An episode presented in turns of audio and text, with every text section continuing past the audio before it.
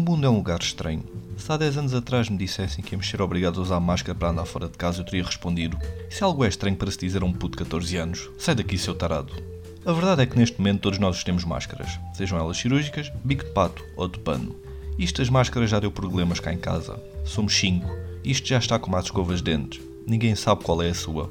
No outro dia peguei aquela que achava que era a minha máscara e fiquei com o bafo do meu pai o resto do dia.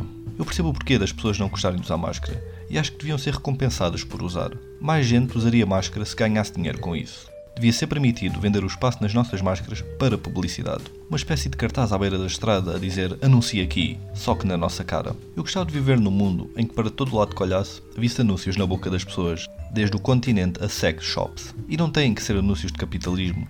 Podem ser para consciencializar, algo do género proteja-se contra o herpes genital. Se eu visse alguém com um anúncio desses na cara, eu nunca mais tirava a máscara.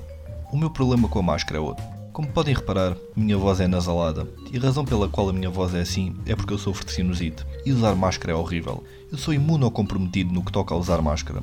Só vejo uma vantagem em usar máscara. Aliás, tirando proteger-me do vírus e evitar que as outras pessoas fiquem doentes, a maior vantagem de usar máscara foi ter conseguido melhorar a minha poker face. Enquanto estou a falar com alguém na rua, ninguém consegue ver nos meus olhos que por baixo da máscara estão a escorrer rios de ranho do meu nariz. Escorre tanto ranho que o meu bigode já não é um bigode, é uma barragem. Eu não sei como é que a EDP ainda não tentou ficar com os direitos do meu bigode.